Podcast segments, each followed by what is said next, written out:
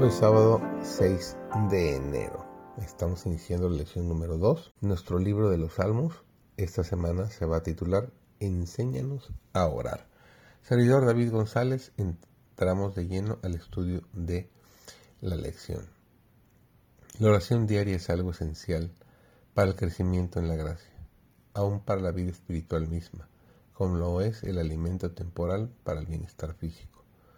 Debemos acostumbrarnos a elevar los pensamientos a menudo a Dios en oración. Si la mente vagabunda, debemos volverla de nuevo por un esfuerzo perseverante. El hábito por fin se impone como algo fácil. No podemos por un solo momento separarnos de Cristo con seguridad. Podemos tener su presencia para asistirnos en cada uno de nuestros pasos pero únicamente al observar las condiciones que él mismo ha establecido. La religión debe convertirse en la gran ocupación de la vida. Cualquier otra cosa debe ser considerada como subordinada. Todas nuestras facultades, nuestra alma, nuestro cuerpo y espíritu deben empeñarse en la guerra cristiana. Debemos mirar a Cristo para obtener fortaleza y gracia. Y ganaremos la victoria tan seguramente como lo hizo Jesús por nosotros. Cristo vino al mundo para salvarlo, para vincular al hombre caído con el Dios infinito. Los seguidores de Cristo han de ser canales de luz, manteniendo su comunión con Dios, han de transmitir las preciosas bendiciones que reciben del cielo a los que yacen en las tinieblas y el error.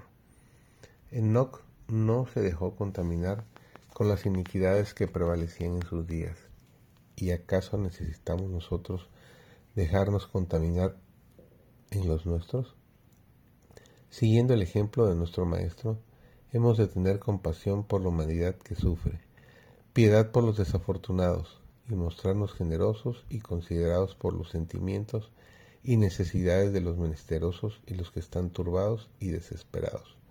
Los que son cristianos de de, veras buscarán hacer el bien a los demás, y al mismo tiempo pondrán de tal manera en orden su conversación y comportamiento que mantendrán una serena y bendecida actitud de paz mental.